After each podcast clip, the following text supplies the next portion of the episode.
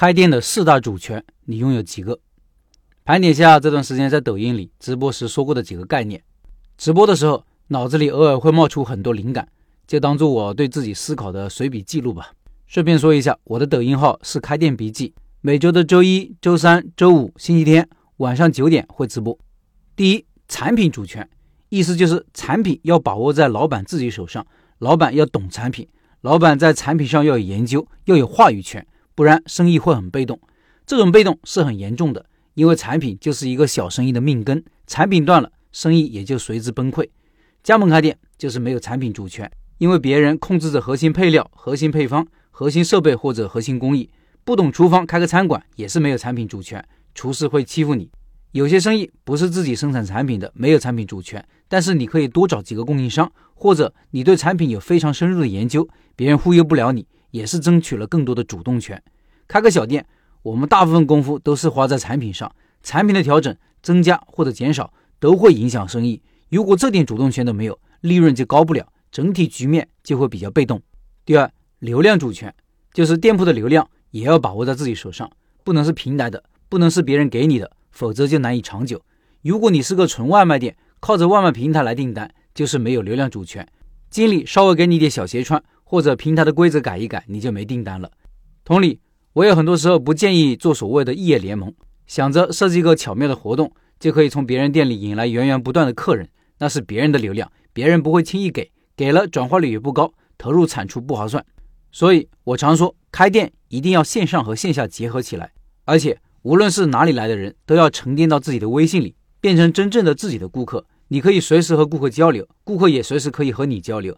这些流量是你通过自己的产品和服务一点一滴积累起来的，建立起了信任，这才是拥有了流量主权。第三，价格主权就是你拥有定价权。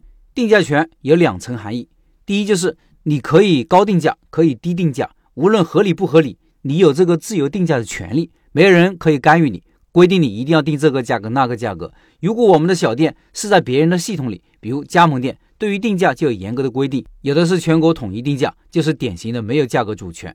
第二是在竞争层面上，你有一定的话语权，这个话语权来源于你的综合竞争力和一定的超越其他竞争对手的优势，就跟苹果手机一样，可以卖得很贵，顾客还认可。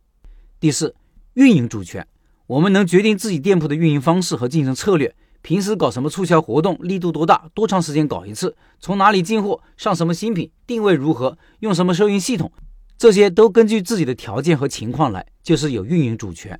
钱大妈按时段打折的策略，就是总部要求的，加盟商必须搞的。无论你是亏损还是赚钱，蜜雪冰城生意再好，人再多，你也不能提高价格、提高利润，也不能说我要提高品质，自己去买更好的原材料。你进什么货，什么时候进货，进多少，什么价格，总部的固定的死死的，这就是没有运营主权。那是不是所有方面都有主权才是最好的呢？这也未必。